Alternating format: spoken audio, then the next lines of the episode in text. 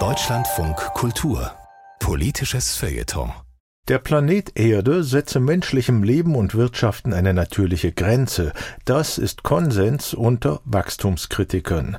Sie allerdings, meint der Philosoph Martin Burkhardt, wiederholen allzu oft den Denkfehler des Malthusianismus, der schon im 19. Jahrhundert irrte. Die moralisch attraktive Rolle des Begrenzungswächters führe in letzter Konsequenz zu Absurditäten. Ja, es ist wahr.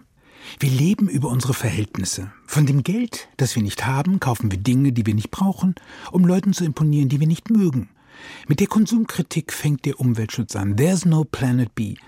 Und wer hätte schon etwas gegen Nachhaltigkeit einzuwenden? Die Frage ist bloß, stimmt es, dass wir wirklich nur von der Umwelt reden, wenn wir Umwelt- oder Klimaschutz im Mund führen? Oder spielt da nicht unbemerkt noch etwas anderes mit hinein?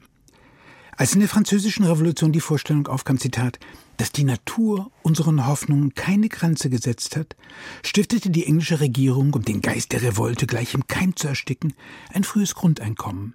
Auf Seiten der Besitzenden rief das sogleich heftige Proteste hervor. Denn damit war die Arbeitsmoral untergraben, der Hunger als Erziehungsmaßnahme hinfällig. Der Reverend Thomas Malthus ging die Sache noch etwas grundsätzlicher an und beantwortete die Blütenträume des unendlichen Fortschritts mit der Idee der natürlichen Grenze. Weil die Erde begrenzt sei, könne die Bevölkerung nicht unendlich wachsen. Nun hat sich der Malthusianismus schon im 19. Jahrhundert als ein großer Irrtum herausgestellt. Wie auch die Vorhersagen des Club of Rome oder jenes unverbesserlichen Untergangspropheten Paul Ehrlich, der mit seiner Bevölkerungsbombe bereits für die 1970er Jahre Abermillionen von Toten vorhergesagt hatte. Und hier zeigt die Idee der natürlichen Grenze ihre, nein, nicht hässliche, eher dümmliche Fratze.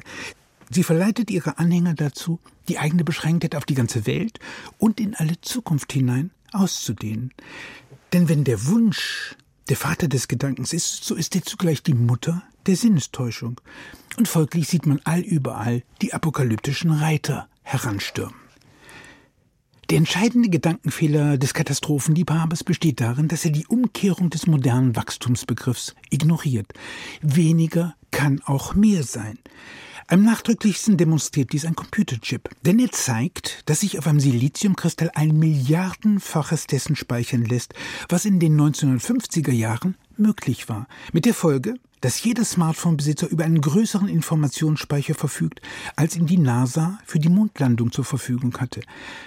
Könnte es nicht sein, dass derjenige, der diesem schwindelerregenden Wachstum eine natürliche Grenze gegenüberstellt, vor allem die eigene Ignoranz kultiviert?